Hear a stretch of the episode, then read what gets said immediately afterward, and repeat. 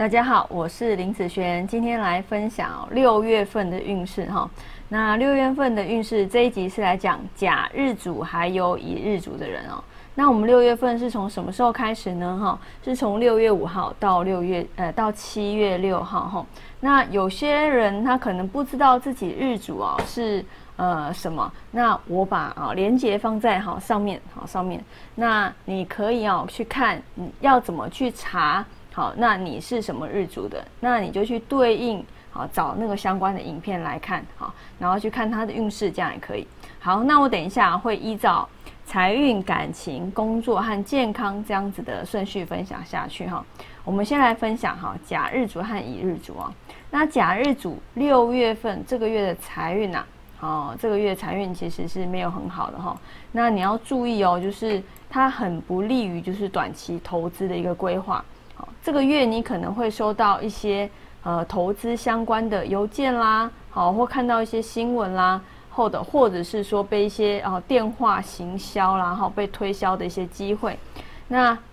也有一些从朋友那边报过来的一些投资产品，好感觉好像很不错，但是你知道短期的一个呃投资它还是有风险的，所以我会建议还是以长期的规划为主，这样会比较好。啊，第二个啊，我们来分享感情的部分啊。那感情来说啊，男生女生啊，这个月感情运都没有很好。那你要特别注意啊，就是，呃，虽然可能跟异性，如果是单身的朋友哈，跟异性聊天的时间好有增加，感情好像哎不不错啊，升温了，对不对哈？但是还是有那种就是。呃，对方忽冷忽热的这样子的感觉哦，那你的一个不确定感突然就是哎增加了，怪怪的这样，那容易转化成抱怨对方哦，所以要这个要多注意哦。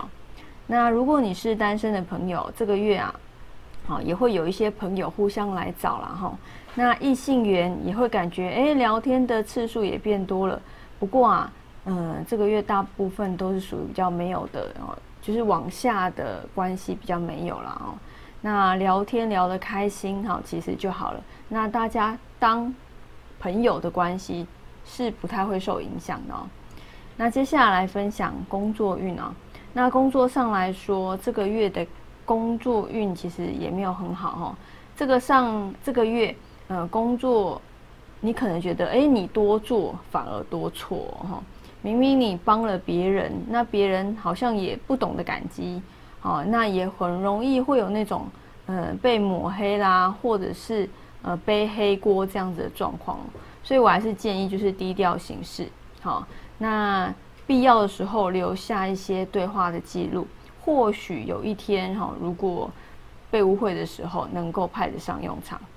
那以健康好健康方面来说的话。这个月的健康哈，你要注意哦，你的情绪起伏是啊比较大的哦，那呃比较容易浅眠或者是失眠好这样子的状况，那注意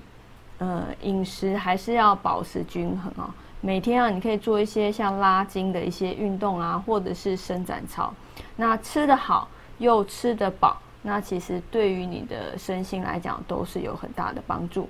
好，那我们以上好甲日主和乙日主六月份的运势分析就分享到这边，下次见喽，拜拜。